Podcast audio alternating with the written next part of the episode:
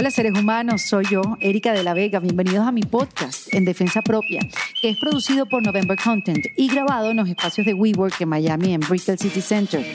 Les quiero contar que hoy vamos a conversar con Inger de Vera.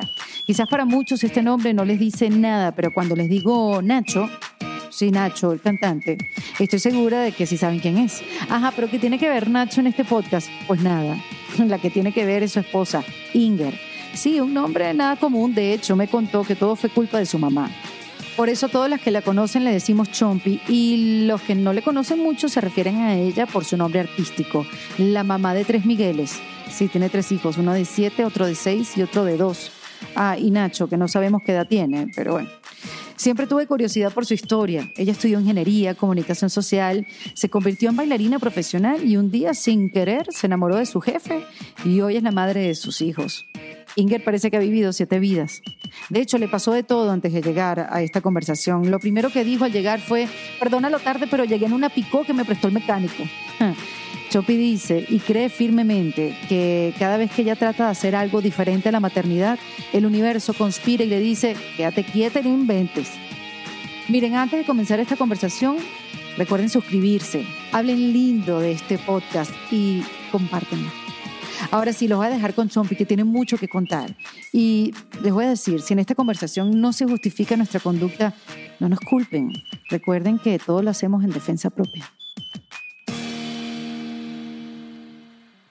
Bienvenida Inger, Inger Pérez.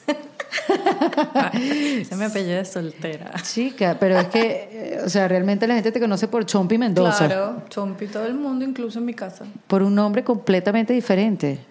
Ya va, y no, mi mamá tampoco me dice Chompi. ¿Cómo te dice tu mamá? Nati. Nati. Ajá. ¿Y por qué carrizo te pusieron Inger? Bueno, yo no lo sé. ¿Y de dónde sale Nati? Eso es otro una loquera. Pero ¿de dónde sale ese nombre Inger? Tú sabes que yo nunca lo había escuchado. Mi mamá se llama Ingeborg. Ay, es compuesto. No. Ah. Se llama Ingeborg. Wow. ¿De dónde es tu mamá? supuestamente- Del tigre. Supuestamente mi abuela vio ese nombre fabuloso en un cuento. Era una princesa de qué sé yo dónde. Me y se escribe. Inge, I-N-G-E-B-J-O-R-G. Parece un nombre de Harry Potter. Ajá, una cosa así.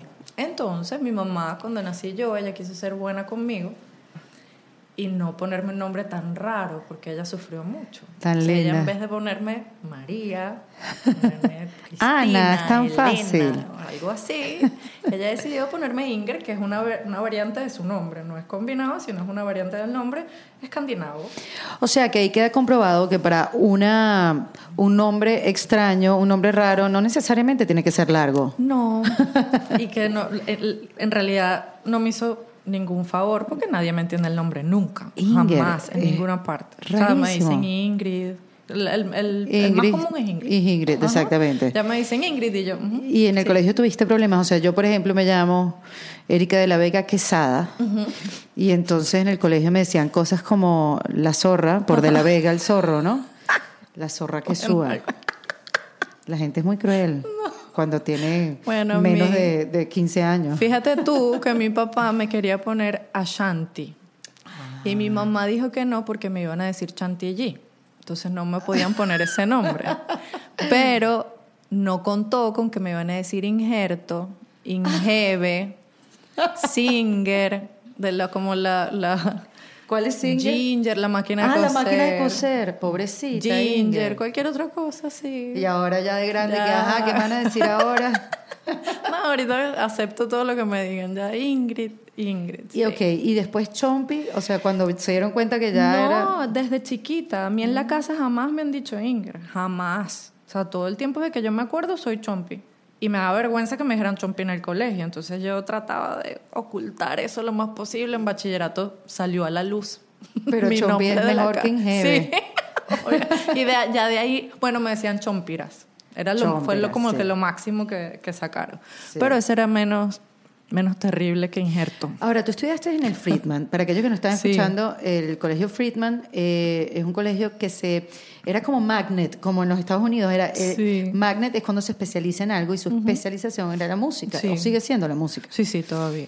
O sea que tuviste música alrededor a lo largo de toda tu vida. Sí, pero mi, mi mamá, mi mamá es bien particular. o sea, yo estaba ahí en el colegio y ella asumió que a juro nos daban violín a todos, o sea, que, que algún instrumento teníamos a juro. Exacto, porque nosotros. empiezan como por la flauta y después cada sí, quien elige la el instrumento flauta, que eh, quiere. sí es eh, flauta, solfeo y cuatro, si es algo como, como obligatorio hasta, no recuerdo bien hasta qué grado estuvimos viendo algún instrumento. Yo creo que, que ya en, en bachillerato ya no veíamos instrumentos. Ujú. Pero ella no sé por qué razón me puso en piano fuera del colegio. en un conservatorio fuera, en, el, en el conservatorio de música Olga López. Mira, Y ahí estuve tocando piano, no sé por qué no me metió en piano en el colegio, si en el colegio. había piano. O sea, que aprendiste violín Sí, en el colegio. violín no. Cuando yo estaba, ahorita sí creo que es obligatorio en, en kinder. En kinder preparatorio, por lo menos saber, tener noción sobre el instrumento. Pero nosotros obligatoriamente no teníamos que tocar violín. Eh, sí tengo bastante noción sobre la música, puedo leer partituras. Wow. este, y, y nosotros todos los miércoles teníamos que asistir al auditorio del colegio a escuchar a los que sí estaban en, en la orquesta o estaban en alguna clase particular eh, tocar. Siempre había un concierto. Eran los miércoles de mini concierto. Digo wow, porque bueno, leyendo un poquito de la vida de Chompi, yo siento que como que ah, desde pequeña la estaban preparando para su presente. ¿Tú no yo, sientes yo eso? pienso igualito. ¿Verdad que sí? Porque no solamente fue la música y el piano y que lees partituras y que tienes conocimiento musical, que me estoy enterando. Porque este podcast que es casi que una excusa para, para conocer a la gente que quiero conocer. Tú sabes, como que ahí vente, en vez de tomarnos un café, vente, vamos a grabar un Es- podcast. Y la verdad que yo nunca habíamos compartido, o sea, No. Porque, bueno, además tus hijos son más chiquitos que el mío, entonces ya no coincidimos en piñatas. Pero tenemos como bastantes amigos en común. Tenemos gente en común, pero como que he entrevistado diez mil veces a tu esposo, ya me sé su vida completa, pero, pero a ti no, no te conocía y, y- y- y- o sea, hoy en día eres una figura pública sin quererlo. Sí, sin quererlo. ¿Verdad? Sin buscarlo. Sí, sí. Entonces, eh, lo cierto es que averiguando sobre, bueno, que, que- que hizo Chompi antes de ser la esposa de Nacho, porque bueno, hoy en día como que tienes como ese Eso título. es, sí. Pero no, hay una historia. Hay una Claro. historia y hay una vida propia y muchos proyectos que le echaste pichón y, y que y, y- y- productoras y actividades donde fuiste fundadora y que ya vamos para allá porque pero voy a otra vez ir retomando la vida como que la estaba preparando para su presente porque no solamente fue la música sino que también bailaste Sí, incluso las clases donde me metió mi mamá en el colegio fueron de baile, porque ella dijo, como ya le dan música, déjame ponerla en baile y estuve en bailes de chiquita. Antes de entrar al Friedman, ella me puso también en las voces blancas. Ah sí las típicas de la Las típicas escuela de niñas donde te enseñaban a cantar bailar, a bailar tap, tap. ajá, mi la hermana cosa. estuvo Bueno, estuve Sí. siempre como que sí. pero no lo eh, logró Yo no canto tampoco ni nada de eso. Chica, pero bailaste, bailas. Sí, sí, eso sí me creo, creo que me ayudó. Nunca me lo tomé en serio. O sea, lo del baile para mí era como un hobby, Una diversión. una diversión Una- total. una actividad extracurricular. Eso, exacto. Yo siempre admiraba eran los bailarines de los, o sea, yo veía a Chayanne y veía a las bailarinas hacia al lado para ver qué era lo que estaban Tú veías a haciendo. Chayanne y veías a, la- a las bailarinas. O sea, tú no veías a Chayanne, No, Chompi. yo veía a ¿Qué la pasa bailarina contigo? y me prendía la baila. ya ahí lo retrocedí y otra vez, porque ahí creo que era. Ahí ¿Tú era sabes el paso de Paloé? Oye, no me acuerdo ya. ya. ¿No Eso sí. era Paloé, Ah, ¿verdad? Paloé. Yo veía a Chayanne. Eh, muy bien. Sí, esos fueron como mis, mis influencias. Chayanne, Britney Spears, Claro. los, Backstreet, los Backstreet Boys. Sí. Y veía como el baile, pero me lo tomaba como, como un juego, pues. Me ponía en la casa a aprenderme las coreografías, todo lo que Me podía. acabo de dar cuenta que soy mucho más vieja que tú. Horrible esto que acaba de pasar.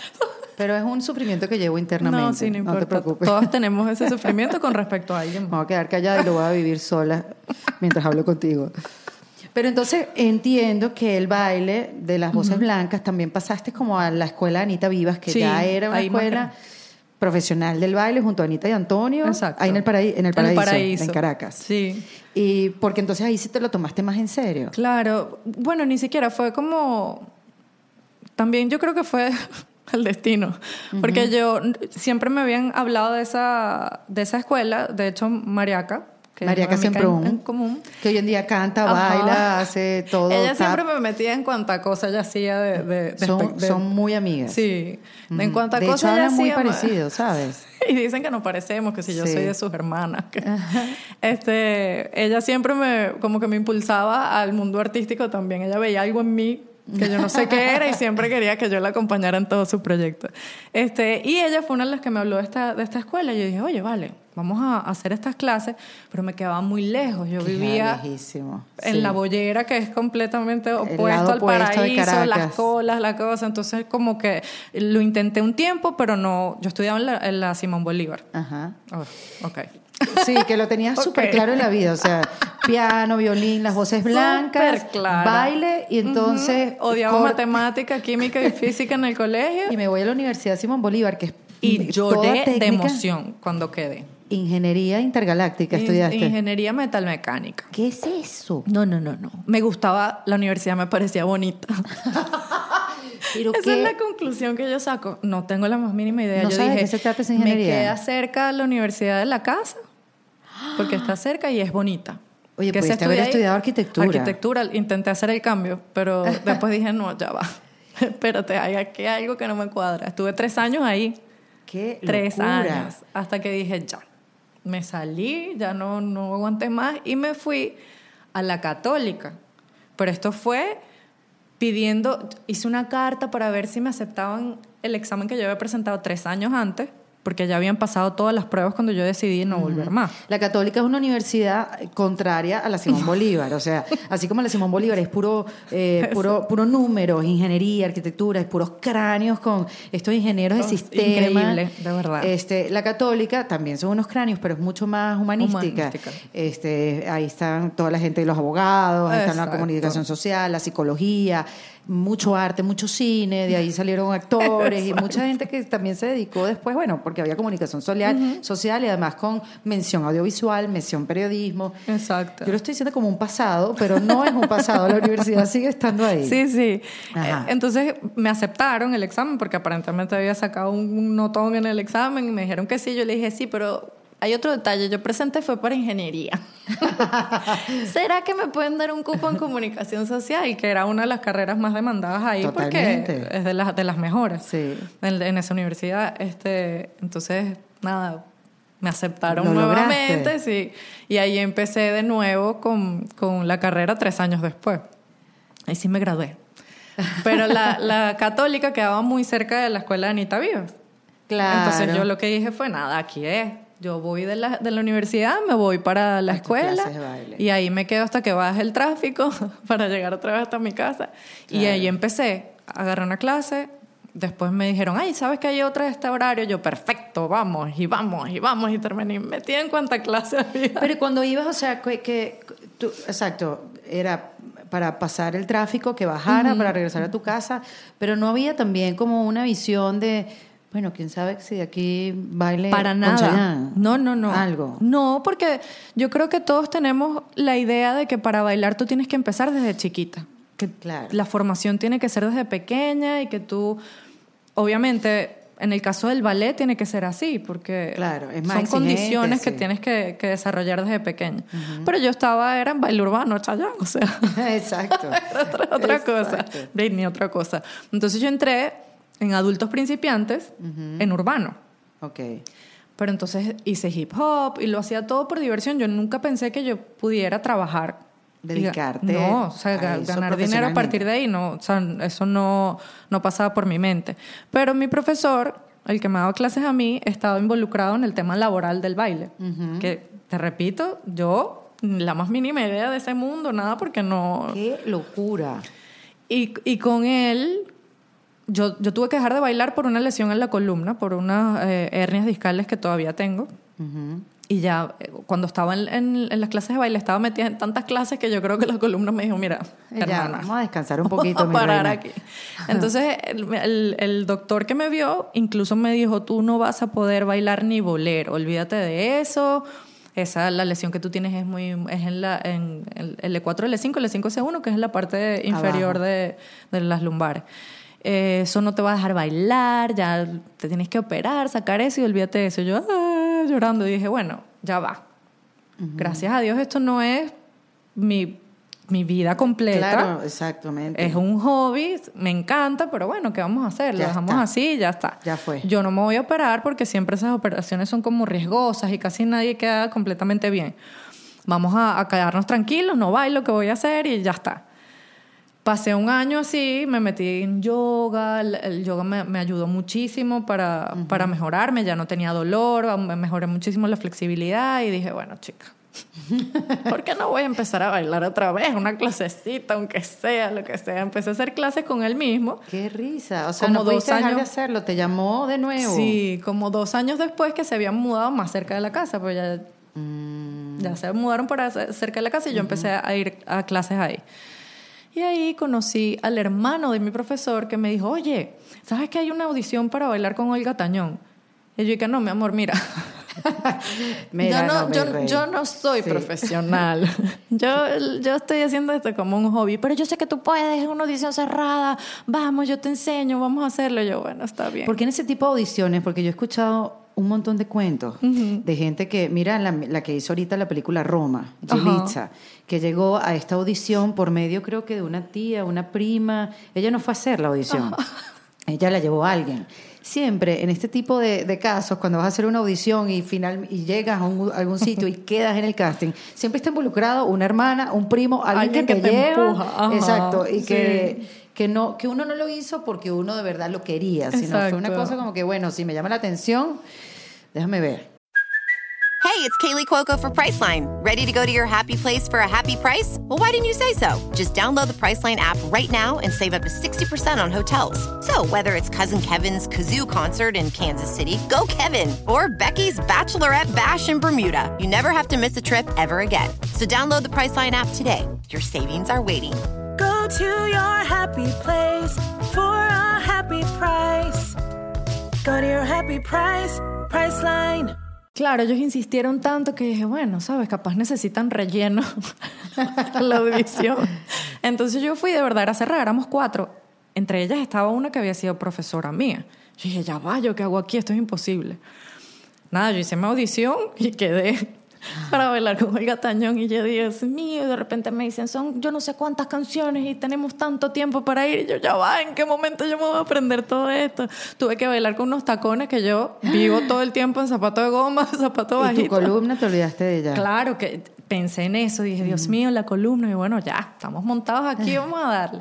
Bailé solamente una vez con ella, yo ahí estaba trabajando con César Muñoz, que también es, es Ah, un- César Muñoz, amigo mío. por eso sé que Chica, tenemos muchos amigos en no común. sabía. ¿Y qué César tenía César? una, una productora, era una, este, tenía su parte de, de estudio, de voces, Ajá. y además estábamos haciendo publicidad. Entonces yo ahí había dicho, bueno, vamos a probar cómo es trabajar en una oficina, pues siempre trabajé en eventos como local a- al horario, a mi horario. Tú no, tú no hacías como, tú no tenías una compañía que fundaste que tenía que ver con recreación infantil. Exacto. Ese fue mi primer trabajo fue de payasita en fiestas infantiles, que también fui así como, bueno, está bien, yo te acompaño.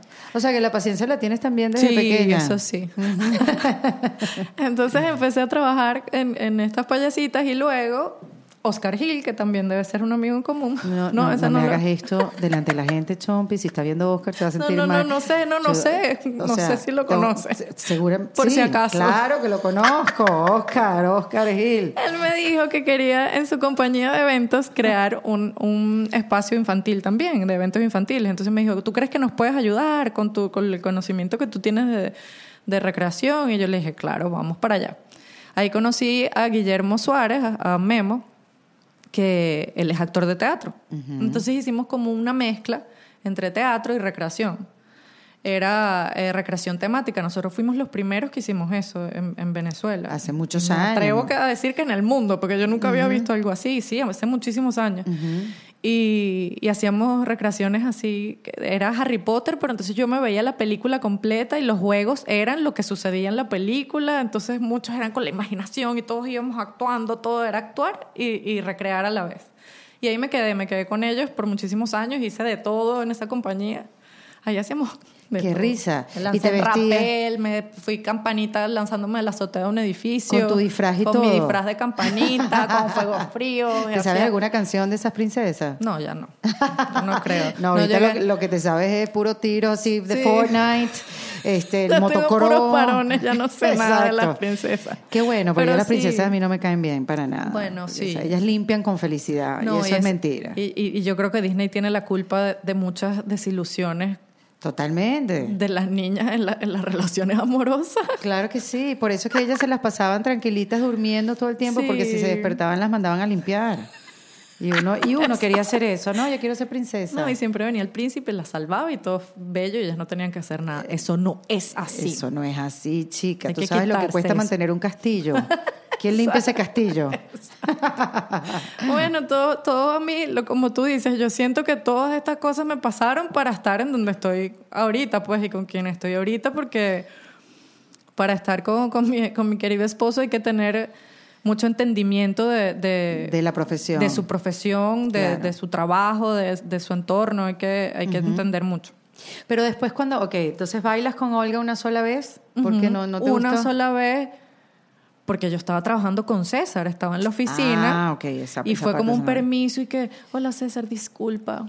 ¿Será que yo? Sí, ¿será que yo puedo? Tengo que ir a Margaritas, en Margarita. Y ya yo le había pedido además muchos permisos antes, porque también por complacer a un amigo que me invitó a un casting para un comercial, pasé como dos años haciendo comerciales todos los meses. Chica, qué bueno, facturaste. Pero a mí me da terror una cámara. Qué loco O eso. sea, eso no tiene chompi. terror. Eso es tan loco como cuando estudiaste ingeniería metalmecánica. Ajá, pero, o sea, me da terror una cámara. Entonces él me dijo, por favor, era un amigo de, de comunicación o sea, te da social. terror la cámara, No pero no te da terror el público. No. O sea, si yo, en las tarimas, por ejemplo, yo sentía que era un alter ego. yo me paraba y yo era otra otra. gente. Y yo veía como la masa y era una masa y no veía. Pero pararme yo en un casting con un solo, una sola persona Una- al frente, una yo cámara que- así, sí. que- imagínate Di, que está. mm, qué rico. Tienes una cosa en la mano y yo. como entraban los nervios ahí. Pero, sin embargo, al parecer hacías bien el casting porque yo me hacías imagino comerciales. que como iba relajada y no iba con el, ¿sabes? Con la expectativa. actitud o, o con, con la formación de una modelo de publicidad, sino que iba como a reírme de mí misma. Claro. Entonces me salía natural y me, me elegían para muchas cosas que eran así, de mamá, de, de todo relajado. pues. Ujú. Y estuve mucho tiempo y justo coincidió con el año en que trabajaba con César. Si ya le había pedido permiso tantas veces que yo dije, ya va, mira, a mí ya probé cómo es trabajar en una oficina, pero definitivamente no es lo mío cumplir horario de oficina. Yo salía de ahí mandada para el Teresa Carreños a clases de ballet o si no iba corriendo para meterme en unas clases de natación que yo hacía o a clases, o sea, yo tenía la mente todo el tiempo en Una otra niña parte. hiperactiva Sí, ella. un poco ella. Sí. Entonces, nada, le dije Yo pensaba que tus hijos salieron así por Nacho, pero ya veo que es por ti. No, de los dos lados. Sí, yo le Es la combinación. Sí. Yo le dije, César, mira, yo de verdad me da mucha vergüenza seguirte pidiendo permiso. Yo voy a seguir con esto que me está saliendo tanto trabajo a partir de ahí que no quiero rechazarlo. Creo que es una oportunidad Claro. que está llegando casi sola y no quiero rechazarlo porque me gusta, me divierto, tengo más experiencia fuera, ¿sabes? No, no estoy todo el tiempo encerrada en el mismo sitio. Entonces ahí renuncié y como una semana después me dice este mismo muchacho que me llevó a bailar para, a- con Olga Tañón, me dice, hay una audición para bailar con Chino y Nacho. Y yo, ¿Quiénes son esos? ¿quién es Chino y Nacho? ¿En serio? Sí. ¿Quiénes son esos? Me dice, no, ellos son unos muchachos que estaban en Calle Ciega, pero se... Ah, yo, ah, Calle Ciega, ok. Pero ellos se salieron este, y ahora van a hacer un dúo y quieren un- un- unos bailarines. Y yo, ah, bueno, debe ser como lo de Olga, que voy, bailo un día y ya. Y ya. Se acabó. Voy, hago mi audición, quedé. Fue porque una de las bailarinas que ya estaba, eran parte del, del grupo se tuvo que salir, tuvo que decir que no y necesitaban una más. Entonces... Qué loco. Muy loco. Me aceptaron ahí Qué y me miedo. dicen, bueno, el 14 de febrero es el primer, el- nuestro primer show. Es en, en Valencia, creo que era en, en lo, lo de los toros de allá. El Fórum de Valencia. Sí, yo creo que era, era como una, una presentación de unas mises. Ok. Era como para un programa de televisión y nosotros Como nos para íbamos a Sábado acompañar. Sensacional. No, yo creo era era otra cosa. Ok, ok, ok. Este, y estuvimos ahí, bailamos dos canciones y yo, buenísimo, ya terminó, no- nos montamos en el autobús y dice, bueno, la próxima salida es el sábado tal y regresamos el domingo. Y yo, ¿y qué? Ok, está bien. Y sí, bueno, vamos. Y es en Maracaibo, vamos a Maracaibo. Yo, Dios mío, ¿qué es esto? ¿En dónde me estoy metiendo? Regresamos el domingo, nos vemos el miércoles. Esta vez es el miércoles, tenemos en Guadualito. El jueves en las Mercedes del Llano. Sí, sí, sí, El porque esas eran las giras de verdad, Venezuela adentro. Esos son pueblitos, pueblitos. Sí. En todas las ferias que había, bueno. Y regresamos el domingo y yo, wow, ¿qué es esto? ¿En qué me metí yo? ¿Qué Y ya estaba, y ya dije, bueno, ya está, ¿qué voy a hacer? Y Seguíamos, yo, yo entré por dos canciones y nos fuimos aprendiendo más y más coreografías hasta que ya estaba el show. Y en ese momento ya conocías a Nacho, y a- bueno, los se conocían o Sí, no, no tenían contacto. No, yo de hecho tenía una relación con otra persona y estaba perfecto con esta persona, ¿no? Yo sé, a mí me contaron Con, con, con Antonio Díaz se llama él. que Antonio además es un súper representante de Venezuela en el karate, Sí, ¿verdad? es que es campeón Y mundial un y poco se ha ganado veces. cualquier cantidad de, Sí, de sí. medallas y es muy guapo No, también. es una bellísima persona, Sí, de verdad. sí. Es, un, él es, un, es un príncipe ese muchacho. Este, y yo estaba con él y todo está perfecto. Nada, él entendía también porque él, como también viajaba viajaba, mucho, ujú. claro, este, viajábamos cuando, cuando nos encontramos, nos encontramos y entendíamos los dos. Pero por mi mente jamás, o sea, cero, nada que ver. Eh, y después, por cualquier otra razón, terminamos como, eh, Antonio y yo como que teníamos visiones diferentes de, de lo que queríamos como adultos. Ujú. Yo lo conocí en la universidad, estuvimos toda la universidad juntos. Bueno, y cuando nos que la graduamos. distancia también, ¿no? Sí, pero fue más, más una, una diferencia de, de- de visiones de vida. O sea, él, él quería seguir con su karate y estar en su casa con su papá y con su mamá. No, como que él no, no tenía esa, ese deseo de independencia. Yo sí, yo quería, ¿sabes? Ya no... no Bueno, pero es que tú además trabajabas desde por pequeña, eso, o sea, eso. eras súper independiente. La, la universidad la pagué yo, de hecho. Yo con, con el trabajo me, me pagué mi universidad.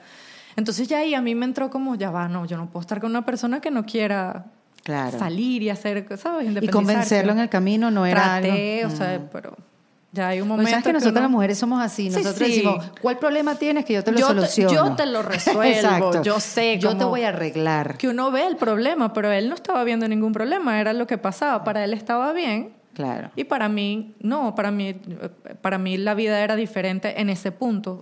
Fuimos súper compatibles durante la- los años de estudio, de, como estudiantes perfectos, pero ya cuando se acabó la etapa de la universidad, como que bueno. Y además que los hombres también dicen que va un poquito más lento. Sí, en- puede en ser. ciertos procesos, Sí, ¿no? puede ser. Y él también tenía su, su, su carrera y su ilusión de, de seguir conquistando eh, títulos. Y ya era. eh, ahí llegamos a un punto de. Ya, aquí no, no se puede más. este, terminamos y resulta que yo, antes de él, había tenido otra relación desde los 13 años hasta los 19. ¿Pero qué te pasa, No sé, yo soy muy galla. No, no eres galla, te enamoras por mucho tiempo, Sí, sí, pero una niña. de los sea, 13 a los 19. Después de los 19 vino él y fueron seis años más con él. ¡Qué o sea, esos fueron mis novios. Entre, entre, entre, entre Diego, que fue mi primer novio, y Antonio, hubo como alguien por ahí. Me besé con él y yo siento que fui la más mala del mundo, pero yo me besé con alguien que no era mi novio y yo decía, wow, yo soy malísima. Entonces, pero eso quedó ahí porque llegó Antonio, pues y ya empezamos una amistad y toda la cosa. Termino con Antonio y digo, bueno, ya está. Yo tengo dos relaciones. Llegó el momento que este cuerpecito- Yo tengo que relajarme, yo no puedo ser que yo sé todo el tiempo, pero mentira porque eso evidentemente está en mi naturaleza, por Claro. estar tranquila, no, no era algo forzado para mí. Entonces, ahí yo creo que, a ver, no, como que tuve también algo con un bailarín que me besé malísima, yo me di Chica, los besos. chompi. Un bailarín menor que yo, mucho menor que yo. Bien hecho. malísima. Bien hecho. Entonces- Comiste carne fresca. Mi, mi querido jefe, en ese momento, él tenía una labia, la tiene Nacho. todavía, Nacho, una labia particular. Qué pero peligro, yo hermana. había visto cómo se comportaba el señor, porque yo tenía dos años trabajando con ellos. Y, er- y eran muy chamos también, muy, Sí. los dos. Sí, sí, él, él también es menor que yo, no tanto, pero es menor que yo. Ok. Este, y no, yo No se nota, veía y Chompi. yo, gracias. Este, entonces, claro, yo dije, ya va. Él me, me lanzó, tú sabes, me lanzó ahí y me dijo, no, es que mordía. yo, sí, me lanzó y yo, oye, mira, tú vienes saliendo de una relación, porque él también Mm. recientemente había terminado con la, la mamá de, de su primer hijo. Ah, verdad. Yo le dije, mira, nosotros venimos los dos de relación, no creo que tenga sentido, deja eso así, ¿sabes? No, no vale, yo, ¿sabes? Tú me caes súper chévere, pero- porque de verdad a mí nunca me había pasado por la mente nada con él, cero. Claro. Hablábamos mucho y éramos panas en, el, en, el, en los viajes. Además que se pasan muchas horas en Claro, el viaje. Y él se sentaba atrás con, con nosotros, con los bailarines, y con- siempre se sentaba atrás. A él le encanta que le, que le hagan cariño en la espalda, y las únicas mujeres que estábamos ahí era la otra bailarina y yo. No sabe nada, Nach. Entonces se sentaba atrás, se quitaba la camisa y se ponía porque no le, le hiciera cariño. Este, se me dijo eso, pero tú sabes, como que el anzuelo sí funcionó la carnadita que, y Es me que quedó. Tú sabes que eso es lo que yo digo, la amistad entre un hombre y una mujer eh, sirve o existe hasta que la mujer lo decide. Claro, es verdad. O sea, Es si la- el hombre siempre está ahí preparado para ver qué es lo que, qué es lo que va a pasar. Pero es la mujer la que decide. Yo, yo tengo full amigos hombres, este, pero yo estoy segura que en cualquier momento que yo hubiera dicho, mira, ¿qué haces tú esta noche? Eso hubiera cambiado. Yo sí creo en la, en la amistad, que, que es posible. Yo tengo muchos amigos de hace mucho tiempo. Claro. Pero fíjate que no lo había pensado de esa manera. Sí, yo Que creo si que es una decisión. da el paso, exacto. Exacto. Y cuando y si no lo da, bueno, la amistad sigue para Exacto. siempre y chévere. Bueno, ahí no hay posibilidades. Bueno, aquí no sucedió eso. Exacto. Yo dije, mira, chica, tú nunca has tenido una de esas relaciones que la gente dice, nosotros somos nada más amigos, no somos nada. Esas relaciones relajadas que yo he visto por ahí. ¿Qué importa? ¿Qué, puede pasar? Exacto. Entonces, bueno, sí, me invitó a salir. Me dijo, mira, ¿me quieres acompañar a Puerto La Cruz? Que me voy a mi casa en uno de los viajes. Estábamos saliendo, creo que del Tigre. Me dice, yo me voy a Puerto La Cruz, ¿te quieres venir conmigo? Y yo, ¿y qué? Hay lancha involucrada. Ay, bueno, vamos, vámonos, que él iba para su casa y que, yo, ok. Él dice que cuando yo dije, ok, él dijo, ay. Ya esto está listo, hermano. Claro, pero él también tenía en su mente, ay, un ratico con ella y la otra, "Ah, no importa, esto, esto es una más. Claro. Ya bueno, pero no, No, no, fuiste fui una, una más. No fui una más. Fuiste la definitiva. Claro, pero yo con mi, ¿sabes? Dándome las de relajada y liberal, empecé con él tranquila y a las dos semanas ya estaba arrastrada por el piso, enamorada, llorando. Así que, que, ¿y ahora qué hago? ¿Cómo hago para yo decirle, mira, yo no quiero que seamos amigos? Exacto. Yo le- tiene que tomar otro color, hay que dar el próximo paso. ¿Cómo? ¿Cómo hago yo esto? Por eso mi recomendación es, mujeres, nunca jueguen al no somos nada. Eso no Sí, existe. eso- A menos que de verdad esté en la naturaleza y, y- y estés dispuesta a Es separar es muy sentimientos. difícil separarlo. O sea, yo tengo también amigas que dicen, no, chica, esto es para salir nada más un ratico y después están muriéndose. No, yo no Además, puedo. muriéndose por un tipo que no vale ni la pena. Claro, pero, pero es que te estás involucrando con alguien que de entrada ya no quiere nada serio. O sea, Sí. te lo dijo, te lo claro, dijo. pero lo que pasa es que eso es lo que te decía. Las mujeres se van con eso que creen como que yo lo cambio en el camino. Ah, también. Esta vez yo no lo pensé. Yo Ah. pensé, yo me cambio a mí. Claro. Yo ahora voy a ser relajada y liberal, pero no funcionó. No O funcionó. sea, aquí estoy con tres hijos. Pero además, rapidísimo. Sí. Chompi, ¿cómo, ¿cómo fue eso? O sea, de, del escándalo de o somos algo más serio Sí. o nada. Eso fue un proceso largo, por eso rápido pues, fue, fue bastante largo Ah, sí. porque los dos tenemos eh, formaciones diferentes completamente, valores completamente distintos y sí, o sea, de, cuando nosotros estábamos saliendo, mi mentalidad era, ok, tú estás en algo en lo que no debes estar, una relación así no funciona, no sabes cómo hacer para que la relación sea a tu manera, entonces en algún momento tú vas a tener que, que encontrar la fuerza para, para dejarlo, no podía, era horrible. Yo Porque trataba- además era dejarlo y dejar el trabajo también, porque... No, porque ya yo, por la misma lesión de la espalda, lo tuve que, que parar. Ah, ya tú habías parado. Yo tuve que parar Mm. y entonces siguió la cosa y era peor porque él se iba de viaje, entonces no me escribía en tres días y yo viendo el teléfono todo el día. Y que, sabías ajá. perfectamente lo que podía pasar en esos viajes. Y yo, bueno, ¿sabes cómo le- no le puedo reclamar nada? No le puedo reclamar que no me escribe, que no me, que si me dicen que está con alguien más, ¿cómo yo le digo que no puede? si yo me expuse a esta situación. Yo dije, está bien, no seamos Claro. nada y no éramos nada. Pero fueron pasando cosas, eh, momentos así como claves en el que yo pude decir, ok, mira, no, ya yo no, no puedo seguir más con esto, pero no tiene sentido. Y él me volvió a buscar y yo, "Mm, no, ya yo lo logré. Y fue un tiempo así, sí, fue de verdad. Yo creo que si yo no tuviera la madurez emocional que, que descubrí que tengo, eso hubiera sido una locura, de verdad, Seguro. hubiera terminado muy mal. Pero, pero afortunadamente no fue así. O sea, estamos, estamos en un muy buen momento ahorita después de, Qué de chévere. mucho... Después de tres hijos. Sí, pero fue así, yo dejé de trabajar con él, pasaron estos momentos, ya él como que decidió que quería era estar conmigo, eh, nos fuimos a vivir juntos, después, lo hice todo al revés, yo de ser una niña formalita, que yo pensaba que yo iba a ir para el, y me iba a casar, la iglesia, la cosa, y después iban a venir los hijos, no, mi amor. Yo soy de Nada. tu mismo equipo, Chopi. Yo también todo lo hice al revés, pero el orden de los factores al final no altera el Exacto. producto. Yo primero bueno, no fuimos nada, después Exacto. fuimos ahí más o menos, nos fuimos a vivir juntos, tuvimos como un año viviendo juntos, año y medio, y después fue que él me dijo, mira, ¿por qué no tenemos un hijo? Y yo, de verdad yo no, no, mi mamá no me crió como princesa de Disney, mi mamá me crió para trabajar, estudiar, ser independiente. Es que tu vida antes que de Nacho era eh, súper eso. productiva todo el tiempo. Ella, mi, mi mamá siempre me decía, a los 16 años, aunque sea vas a ir a, a las bolsas del mercado, a, a llenar bolsas del mercado, pero tú tienes que trabajar y tienes que ser ¿Tú independiente. eres única hija? Eh, mi hermana tiene 12 años menos que yo. Entonces... Sí, fuiste sí, única hija. por un total. tiempo, sí. Fueron dos únicas hijas. Exacto, Ajá. exacto.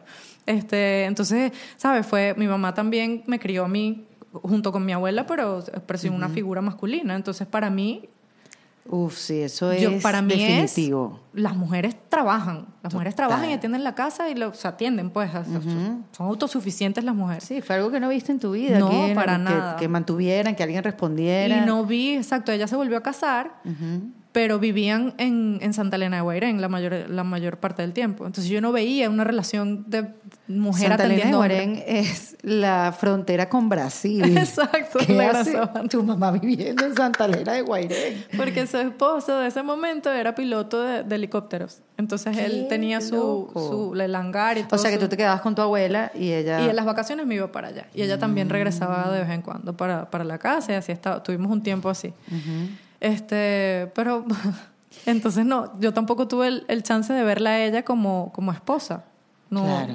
O sea, la veía... ¿Tú, tú nunca viste cómo es una relación, cómo funciona una relación No, matrimonial? ¿No lo, la viste? Lo vi con los papás de mis dos novios, que, Claro. que, los, que, que era una, la, la primera fue, yo siento que, que más que novia yo fui hermana de ese, de ese niño Claro. y me trataron como una hija más. Entonces mi, mi eh, modelo familiar de cuento era el de ellos. Claro. O sea, el, el, el que le enseñan a uno en, el librito, papá, papá, la mamá, la- papá llega del trabajo, la mamá se encarga de la tarea, todo La mamá ese- está en la casa, todo el tema. Para todo mí, mal estructurado. Eso. a esta altura lo veo bien y está todo mal sí, sí, estructurado. sí. El, ese era, era para mí el modelo. Yo, ah, esto es. Así es que es una Mm. familia, la, la familia. Así es como funciona la familia perfecta. Ajá, esta es la familia de cuento. De ellos, o sea, estuve seis años y seis años fue así. La señora, la, La bella, cena, todo la- sentado. Todo, la cena perfecto, todo el mundo sentado, todos los domingos iban a misa, todo, ¿sabes? Todo era una maravilla. Y después con, con Antonio, su papá y su mamá también estaban juntos. La mamá también estaba encargada de la casa. Era una señora, ella, ella está muy metida en el mundo del karate también. Tiene, tiene un carácter muy fuerte y es trabajadora, pero era la encargada del hogar y su papá era como el proveedor, pues, que es la, claro, en ¿sabes? tu casa no había esa estructura. pues. Para nada. Entonces, Miguel, mi esposo, viene de todo lo contrario. Ellos son como una cantidad de hermanos, papá y mamá, todo Eso es familión. un familión. O sea, el papá eh, tiene tres, tres, o sea, tres relaciones diferentes y de cada relación tiene un montón de hijos. Y todos ellos eran, fueron criados como hermanos, todos, o sea, como si fueran hermanos, no medios hermanos, sino mamá. hermanos de la misma mamá. Y la mamá de Miguel viene de un pueblo que se llama Mapire, Ujú. que queda en el estado Anzoátegui, pegado con allá o con Bolívar, en el Orinoco. Y, y- Vecina de tu mamá, pues. estaban al lado. Y para ellos sí, la mujer se encarga de, de cuidar la casa y de atender al marido, y el marido sale a trabajar y a ese no se le pregunta nada. Se va y sale y viene, pero él, él provee. Y yo me, Wow. claro, entonces venimos de esos dos mundos de la independiente que ella se va a mantener sola, ella va a hacer todo Qué sola. loco. Llegué a él, que para él eso no tenía ningún sentido. O sea, independencia, ¿qué es eso? No, señor. Qué loco. Él ha- ha- yo, yo siempre digo que es evolución, que no, no, no es lo mismo que cambio. Creo que es un, un- Claro, han tenido que modificar ciertas él ha estructuras. ido flexibilizando su mente, porque es difícil, ¿no? Cambiar Bueno, y tú todo. también has tenido que claro, hacerlo, pues. llega- llegar a un punto medio. Eso es lo que dicen, ¿sabes? Que encontrarnos en, en el medio. Pero ha sido un trabajo fuerte porque por eso, por, por valores familiares completamente opuestos. Eh, a mí me afectó muchísimo dejar de ser productiva, productiva económicamente. Sí. Eh, yo seguí un tiempo cuando no teníamos a, a- a los bebés. Yo, de hecho, trabajé hasta el octavo mes de embarazo eh, de mi primer hijo. Era coreógrafa de, un grupo de tártara, de, un Ah, grupo sí, sí, sí, de un grupo que hace versiones. versiones. de canciones y que están todas las Con mi payanas. barrigota ahí, les montaba la coreografía, se reían de mí, decimos, "Ah, con la barriga afuera, sí. y estuve hasta los ocho meses hasta que ya no podía manejar la, la barriga, ya me- mis barrigas eran enormes.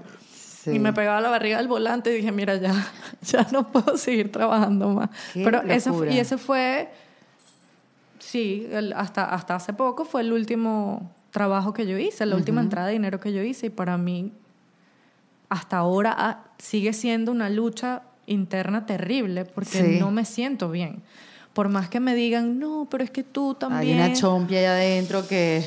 Tú también trabajas, el, el trabajo de los hijos es un trabajo. Yo, No, yo sí, lo no entiendo, pero no, para mí ser productiva es, generar dinero. Pero sabes que me encanta que escuchar eso, que tienes un conflicto interno inclusive hoy en día. Porque, Todavía. Porque es eso, o sea, e- este tema de la reinvención, que, que yo no todavía no estoy muy como en paz con reinventarse, porque yo estaba bien con lo que ya estaba inventado, Claro. ¿me entiendes? O sea, yo no, yo no pedí. Pero lo cierto es que la reinvención viene este, por, por una situación de vida, o por una enfermedad, por, por, por un cambio de estatus, Claro. un- o, o emigrar, o por una decisión propia. Claro, en todas las cosas que yo he leído, la reinvención viene por muchas cosas, pero no cuando te casas. Exacto. Y en tu caso, Es verdad. la reinvención vino cuando te casaste con Claro. Nacho, porque a veces siento que la reinvención es como o te reinventas o mueres, como que no hay salida. Claro, O sea, o te adaptas o no, o sea, como que o no hay manera. Y yo, ok, tengo ese lado mío muy productivo y muy independiente y muy todo, y tengo mi lado romántico que me encanta la vida en pareja. Claro, tu Me- casita con tus niños. Me con- encanta, tengo eso también por culpa de Disney. Tengo también eso. Bueno, gracias Tengo- Disney en este caso. Exacto. Tengo eso muy metido también. Entonces, claro, era un conflicto, ha sido un conflicto bien, bien fuerte para mí todo eso, querer estar en casa con los niños y sí, atender a mi esposo, me gusta también eso. Claro. O sea, me parece algo bonito. Sobre todo cuando, cuando la pareja tiene una carrera, que yo creo que es una carrera temporal, entre comillas, porque la carrera musical puede ser muy larga y también puede ser muy corta, puede ser de momento. Mira, mira a Charlie García. Es de- creo que es de Ca- momento. Sigue sí. vivo, ¿no? bueno, no sé, pero no, yo creo que esas carreras duran Pero hay, bastante. pero hay unas que no. Y, y creo que cuando nosotros empezamos, que estábamos en Venezuela, también era así como raro. No muchos grupos tenían el, el éxito que estaban teniendo ellos como dúo. Entonces yo sentía que yo tenía que apoyarlo a él, que, que- que tenía que estar para que él pudiera desarrollar su carrera sin yo estar, mira. ¿Y ¿Y tú me- y si- Y me vas a dar ¿Cuándo aquí me vas a salir? Llevo toda la semana aquí en la casa. No me he cambiado la ropa. Entonces ahí era como, ok, tú eres la mujer independiente que tú puedes estar sin una pareja al lado, pero yo quiero mi pareja también que me acompañe, ¿sabes? Esa lucha Bueno, somos todo un poco, todas las mujeres somos un poco Sí, así, ¿no? sí, sabemos sí. lo que queremos, sabemos lo que no queremos, pero entonces estamos en esa lucha, en esa inseguridad. Soy independiente porque además que yo siento, Chompi, que a veces somos nuestra peor enemiga porque queremos ser Terrible. Independientes, pero también llega un momento que uno también dice que, ay, que me mantengan un poquito, estoy cansada. es terrible. Una, una amiga siempre me dice así, yo me dice, ¿por qué no aceptamos que nos mantengan felices Ya, y ya? Por lo menos un rato, vamos a ponernos de acuerdo, unos 15 años. Pero eso es, es la infelicidad. O sea, mucha gente sueña con eso, con no tener que trabajar, con poderse... Y yo por más que trato, yo digo, universo, gracias, gracias por estas bendiciones. Mucha gente quiere estar en su casa con, con sus hijos y no puede. es mara- para mí ha sido maravilloso poder estar en, en su crianza desde chiquitos. Pues ellos entraron claro. en el colegio pequeños, pero los primeros tres años estuvieron conmigo todo el tiempo. ¿Cómo hiciste para sobrevivir, No sé. Porque además, eso, sé. estás diciendo que eres una mujer independiente, una mujer independiente que está, que es dueña de su tiempo y de- Además. de, su soledad también. Exacto, claro. Y, y bueno, y tus hijos vinieron uno tras otro. Sí. Entonces yo no sé, tú tienes un tiempo para estar sola, o sea, No. tú tienes todo el tiempo gente alrededor tuyo. Fíjate que no, siempre tengo, tengo que más- un poco más de siete años acompañada, porque la barriga ya, que los tienes en la barriga ya. Claro. una compañía. No, no, no, y me imagino Eh, la gente que te ayuda, y la suegra, y tu mamá, y gente que... Pero, pero sabes que yo al principio, cuando, cuando asumí la, la maternidad, yo lo quise hacer como la madraza, sin ayuda, yo ¿Por qué puedo sola, así? nadie que no me ayude, nadie, yo puedo. Entonces, yo, yo resuelvo, con- yo, ¿cómo es esta cosa? Mamá primeriza, no interesa, yo, dale. Entonces, ahí fue que empezamos a pensar en, en mudarnos para, para Estados Unidos y a mí me tocó estar aquí con Miguel Alejandro de un año de casi dos años y Santiago recién nacido, sola. Wow. Entonces, ahí viene el otro, el otro tema de mi crianza. Yo no hacía nada en mi casa. Yo no lavaba un plato, mi abuela me tenía prohibido tocar la lavadora porque se le iba a dañar. Esa profesión de Oh, ama de casa debería señor. dejar de existir. Es horrible. O sea, yo voy a hacer un libro que se llame Yo odio freír un huevo. O sea, O sea, y ahí voy a poner todas las quejas Yo- de, de, de ser ama de casa y, y de todo. Porque, bueno. ojo, yo respeto a la gente que le guste. No, Yo- hay gente que le gusta Yo tengo y una está amiga que le encanta fregar y limpiar. que Y qué es- bendición. Exacto. eso es una bendición. Pero yo estoy de tu lado también. Yo tampoco hice eso de joven. No, no. Y hacerlo me cuesta. me o sea, cuesta no- muchísimo, muchísimo. O sea, también. no lo hago ni siquiera con, con la resignación. Como que, bueno, esto me toca ahora. No, yo lo hago bravo. Yo también lo hago con mucha rabia. Sobre todo fregar. Fregar es una labor que no soporto de ninguna manera. Di todo aquí, Chompy. No Descárgate. fregar. Me da hasta fastidio usar el lavaplatos automático. No soporto la Qué mojadera de risa. platos de Sí, ninguna sí, manera. No lo soporto. Me gusta cocinar. Pero ya lo que viene después no lo soporto. No soporto limpiar la cocina. ni- Entonces también lo hago así que... y pensando y que ya va, tiene que haber alguna manera de yo voy a agradecer, agradece que tienes una casa para limpiar, agradece que tienes platos sucios porque comiste. Busco las mil cosas, pero... Para tranquilizar ese monstruo no, que no, hay no, dentro no, de ti. no, pero se sigue molesto.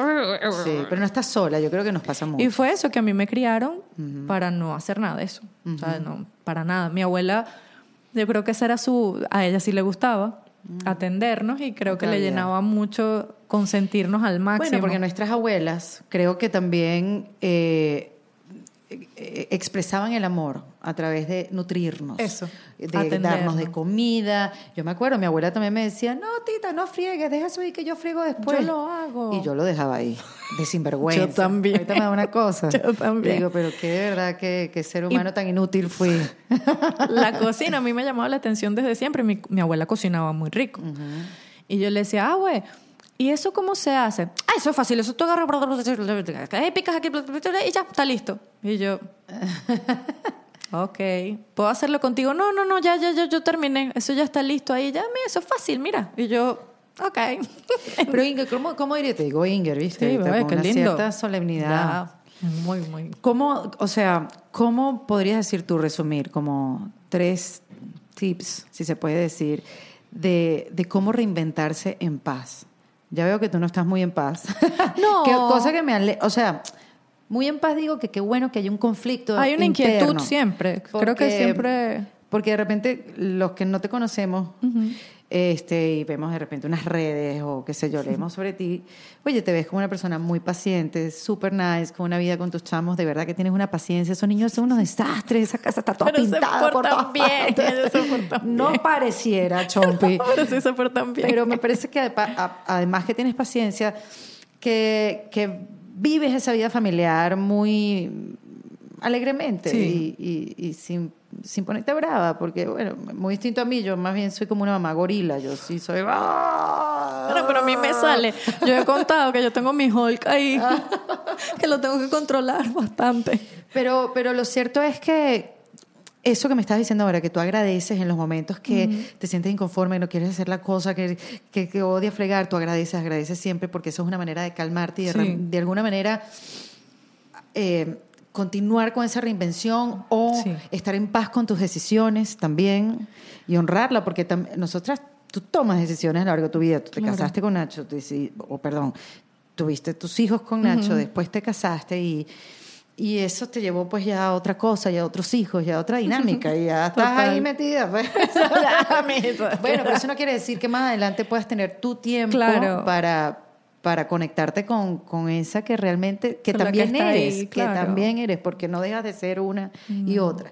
Pero tres tips de cómo reinventarse en paz. Mira, a mí hubo algo que me enseñaron, que fue, fue una, una terapeuta eh, con la que hablé en algún momento y ella me dijo que lo más importante es siempre ubicarse en el aquí y en el ahora. Suena trillado, suena al libro de autoayuda, Sí, pero... sí. Suena como buenos días, bendiciones para todos. Exacto. ¿Qué? No, no, no. Ajá. Pero cuando de verdad internalizas esa frase y entiendes qué es lo que quiere decir, tiene todo el sentido del ¿Qué mundo. quiere decir? Estar, disfrutar el momento que tienes en el presente. O sea, tú, ok. ¿Y cómo apagas la mente de no pensar de las cosas que tienes que hacer? Claro, yo digo, ok, esto es lo que te está dando a ti la vida, el universo, lo que sea en este momento. Si tú no quieres esto, toma la decisión de no estar aquí y ya, vete, haz lo que tengas que hacer. Pero si, si esto es lo que tú quieres hacer de alguna manera, entonces conéctate con el momento ahorita, vive el momento ahorita, quizás no dejes de pensar en- lo otro, tenlo como un proyecto aparte pero tienes que buscar disfrutar lo que está pasando ahorita. Ya lo que pasó, ya chévere, tú fuiste bailarina, la, ay, publicidad, toda la cosa, eso fue un bello momento que pasó y lo disfruté al máximo. Ahora esto es lo que yo tengo aquí. Es dificilísimo. Yo siento que ser mamá es una cosa, o sea, de verdad estar Es todo el tiempo, de- estás todo el tiempo dedicada a otra persona. Dando, estás todo el tiempo dando y tú como ser humano necesitas también Claro. Bueno, suena esto como un chinazo, pero que te den.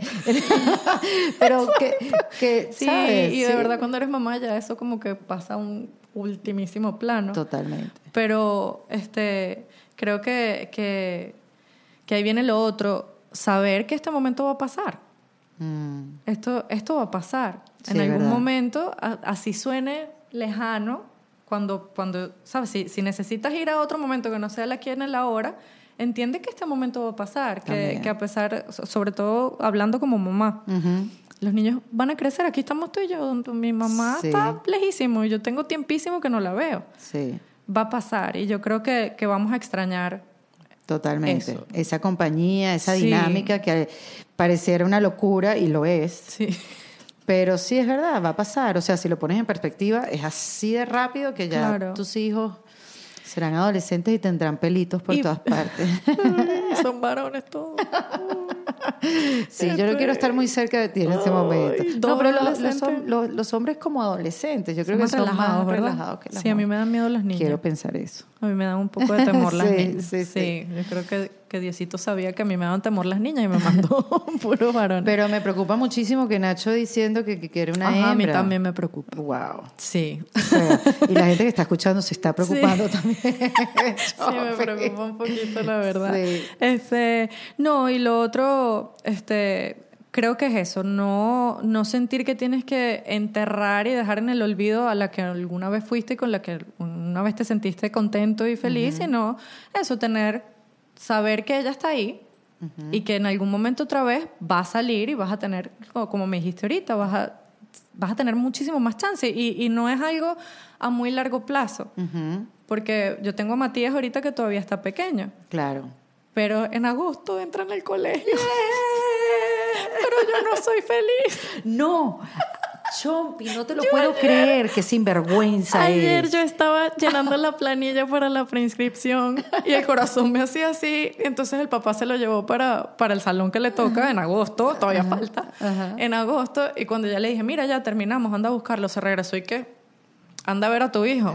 Que no quiere venir. Me dijo, yo no, a mí no me gusta irme, fue lo que dijo y empezó a llorar. Dijo, no, a mí no me gusta irme. Entonces el proceso de que hago esto es para mí, porque él está listo. Wow, que va, claro, es que Pero ellos sí. están listos para todo. Pero ¿sabes qué pasa? Que yo creo que uno sí llega a decir, ok, ahora sí.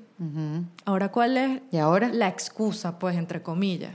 Ese es el ¿Qué vas a hacer con tu tiempo ahora que vas a tener bastante tiempo libre en la mañana? Qué miedo. Por lo menos mediodía vas a estar hasta más de mediodía, pues ellos salen a las 3 de la tarde del colegio, el Sí. mayor sale a las 4. Y ahora, Sí, ese momento Sí. es difícil.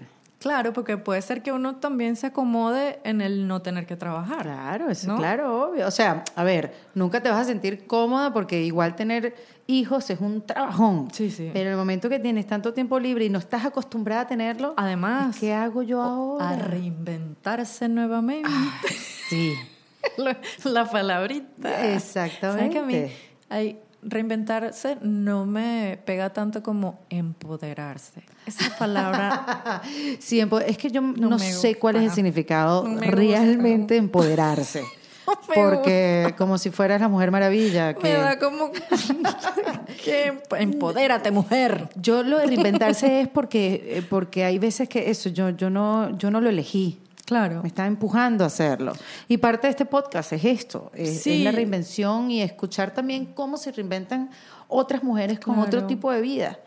Porque también escuchando y, no te sientes sola en el Sí. proceso, este, no te sientes que, que, que se acabó, que todo se acabó, sino que puede haber una nueva etapa. ¿Sabes qué es bueno ahorita para, para nosotras las que estamos de mamás en la casa, trabajando en la casa de, de madres y amas de casa? Eh, que ahorita hay tanta información que no es difícil sentirte aislada y sola dentro de la casa. Sabes que hay muchas otras personas que están en lo mismo y que yo creo que se está como hay, como, como se están creando como textos de estudio para, para esta, esta profesión que es ser mamá Sí. y ser ama de casa. Entonces empiezas a ver que sí, que tú puedes prepararte más para ese trabajo, que no es nada más la naturaleza de la mujer, que la naturaleza de la mujer es limpiar, Mm, no. que no estoy de acuerdo con eso, Para no nada. para nada. O sea, yo siento que bueno, que son labores que tienen que saber hacer tanto hombre como mujer. Ahora yo digo, porque a mí no me enseñaron a cocinar desde chiquita. Y lo que, lo que estábamos diciendo, Sí. nosotras hacemos esto con, con aquella rabia porque no es algo natural de nuestro, de nuestro día a día. Que si a mí me hubieran puesto todos los días, haz tu cama, saca la basura. pa- Ya sería parte de ti, no tuvieras guerra. Sí. Sería maravilloso. Y, y lo que me dijiste de, la- de las horas sola, Ajá. ese es otro tema que yo tengo amigas que me dicen, pero párate a las 5 y estás desde las 5 hasta las 7 tú sola y haces tus ejercicios. Y yo no soy morning person, yo no me paro en la mañana, o sea, me paro Pero no pides, obligada. no tienes tiempo como que necesito dos horas sola. Claro, pero fíjate, viene mi esposo de estar, no sé, semana y media fuera, show tras show, entrevista, tal, no sé qué, llega. Claro, y no viene a cuidar niños. Y lo hace, porque de verdad él como padre es una cosa increíble. Él llegó de Chile, de estar todo el fin de semana en Chile, de un show a otro. Eh, Era un show y tenía que rodar tres horas por, por carretera hasta el show siguiente en la misma noche. Y llegó a las 5 de la mañana el lunes. Yo dije, él va a llegar a dormir porque Claro. el vuelo, no durmió en el vuelo, no, le cuesta un poco, algunas veces sí duerme completico en el avión, pero esta vez no pudo. Dije, él va a llegar, no, él llegó a jugar con Matías, a salimos a, a llevar, yo no, me- no me acuerdo qué diligencia fue que nos pusimos a hacer, llegaron los niños del colegio, de hecho me acompañó a buscarlos y estuvo jugando con ellos toda la tarde, yo ya va. ¿Cuándo vas a dormir? Duerme Eh, para que se, puso, se puso a pintar con ellos. Por ahí yo subí un video y, y lo grabé a él. Y cuando, cuando me vio, los ojos eran así, las ojeras. y él ahí pintando, ¿sabes? Él, él ayuda. Sí. Pero como yo le digo, mira, ¿sabes qué? Primero que yo también lo extraño a él como pareja, compartir. claro. Que mira, ya vengo.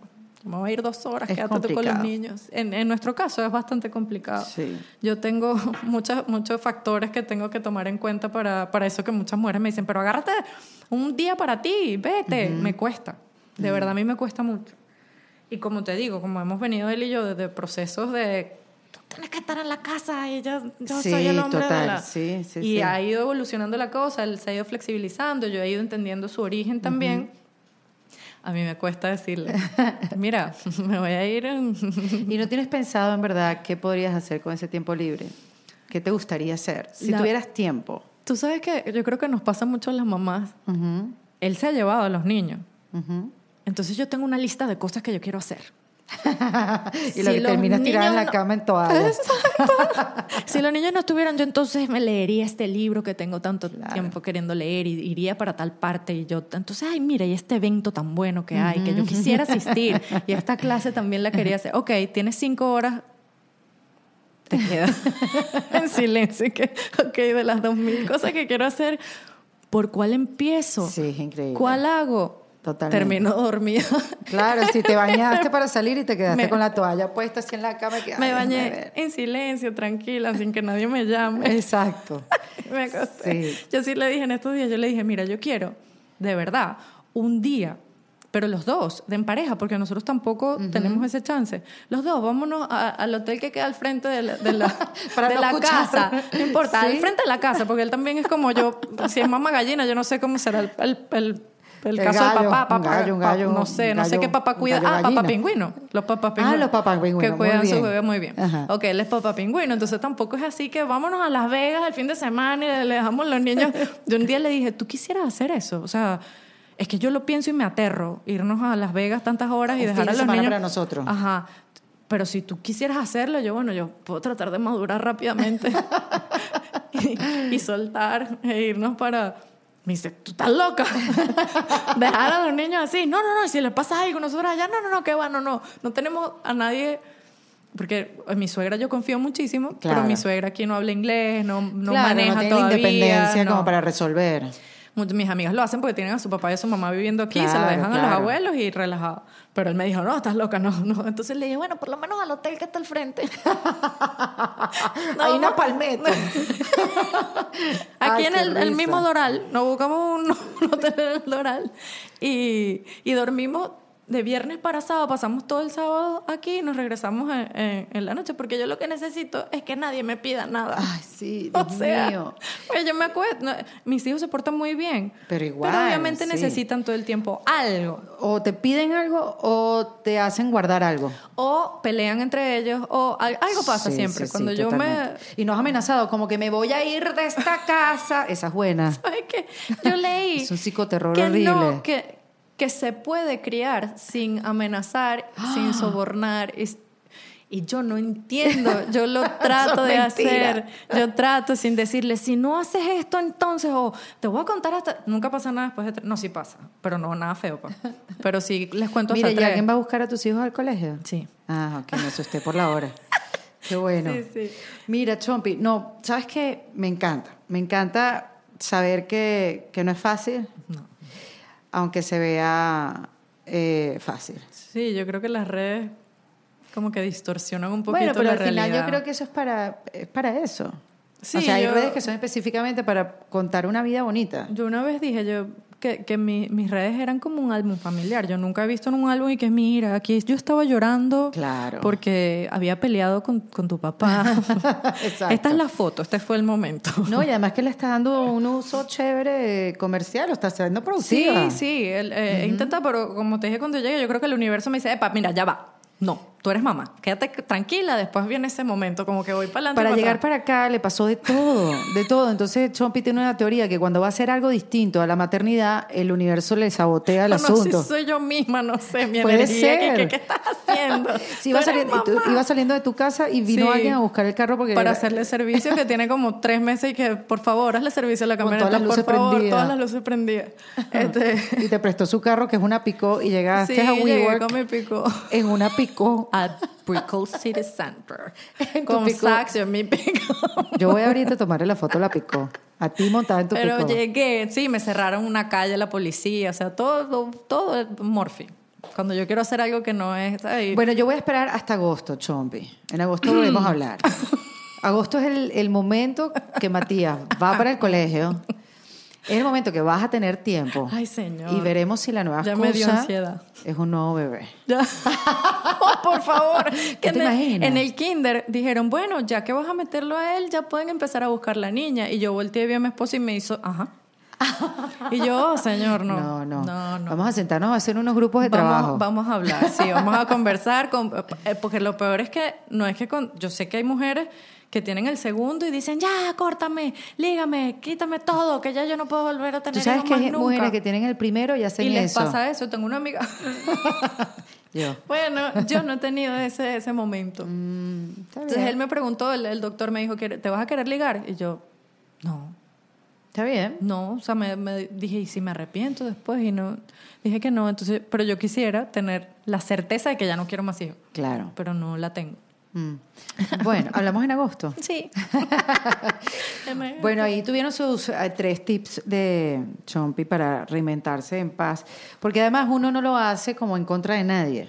Uno lo hace como el nombre de este podcast. Uno lo hace en defensa propia. Exacto. Qué bueno conocerte, de, de chica. La, de la escondida que está por ahí todavía. Ahí está, ahí está. Vive y se siente. salgo bailando con Chayanne en su gira de despedida. Me invita. Me invita. No me me dejes por fuera. voy a ver. Mira que yo te enseñé el palo, ¿eh? Yo voy a estar en mi, en mi juventud comparada con Chayanne. Claro, yo no, pero igual me lo ¿cómo presenta. no? Claro que sí. No puede, no puede poner unas niñitas a bailar. Tiene que poner a alguien, tú sabes. Una Sí. persona madura. Exacto, de su edad. Un beso, Chompi. Vamos a buscar la pico. Gracias, eso, Enséñamela. la foto. Gracias por venir, de verdad que a sí. Eres una por nota. invitación. Vale. Esto fue en Defensa Propia, grabado en los espacios de WeWork, producido por Valentina Carmona y editado por Andrés Morantes, con música original de Para Rayos Estudios. Recuerden suscribirse y recomendar el podcast. Yo soy Erika de la Vega y nos escuchamos en un nuevo episodio. Ustedes digan que es mentira, pero no. Este Chompi, ponte ahí. Esta fue la picó que le prestaron para llegar al podcast. Pero bueno, ¿qué te puedo decir? Lo hizo en defensa propia. Chao, querida. Gracias, hablamos.